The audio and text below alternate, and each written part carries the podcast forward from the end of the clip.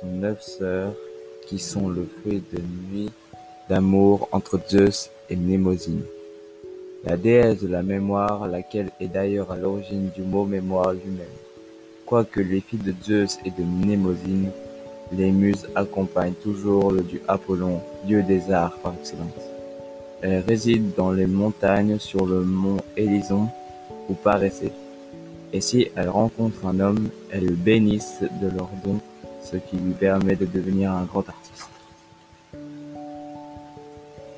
Comme muse, on a Clio, la muse de l'histoire, Uranie, la muse de l'astronomie, Terpsichore, la muse de la danse, Calliope, la muse de l'élégance, Péliomnie, la, muse de la rhétorique, Melpomène est la muse de la tragédie, Thalie, la muse de la comédie, Erato est la muse de l'élégie et de la poésie érotique, et RTP est la muse de la musique.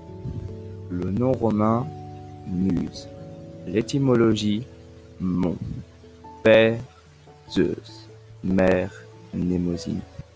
L'expression être la muse de quelqu'un, c'est que la muse inspire la personne qui font le même domaine artistique. Et les muses dans la mythologie grecque sont des femmes que quand ils rencontrent un homme, elles donnent leur, ca- leur qualité et leur talent.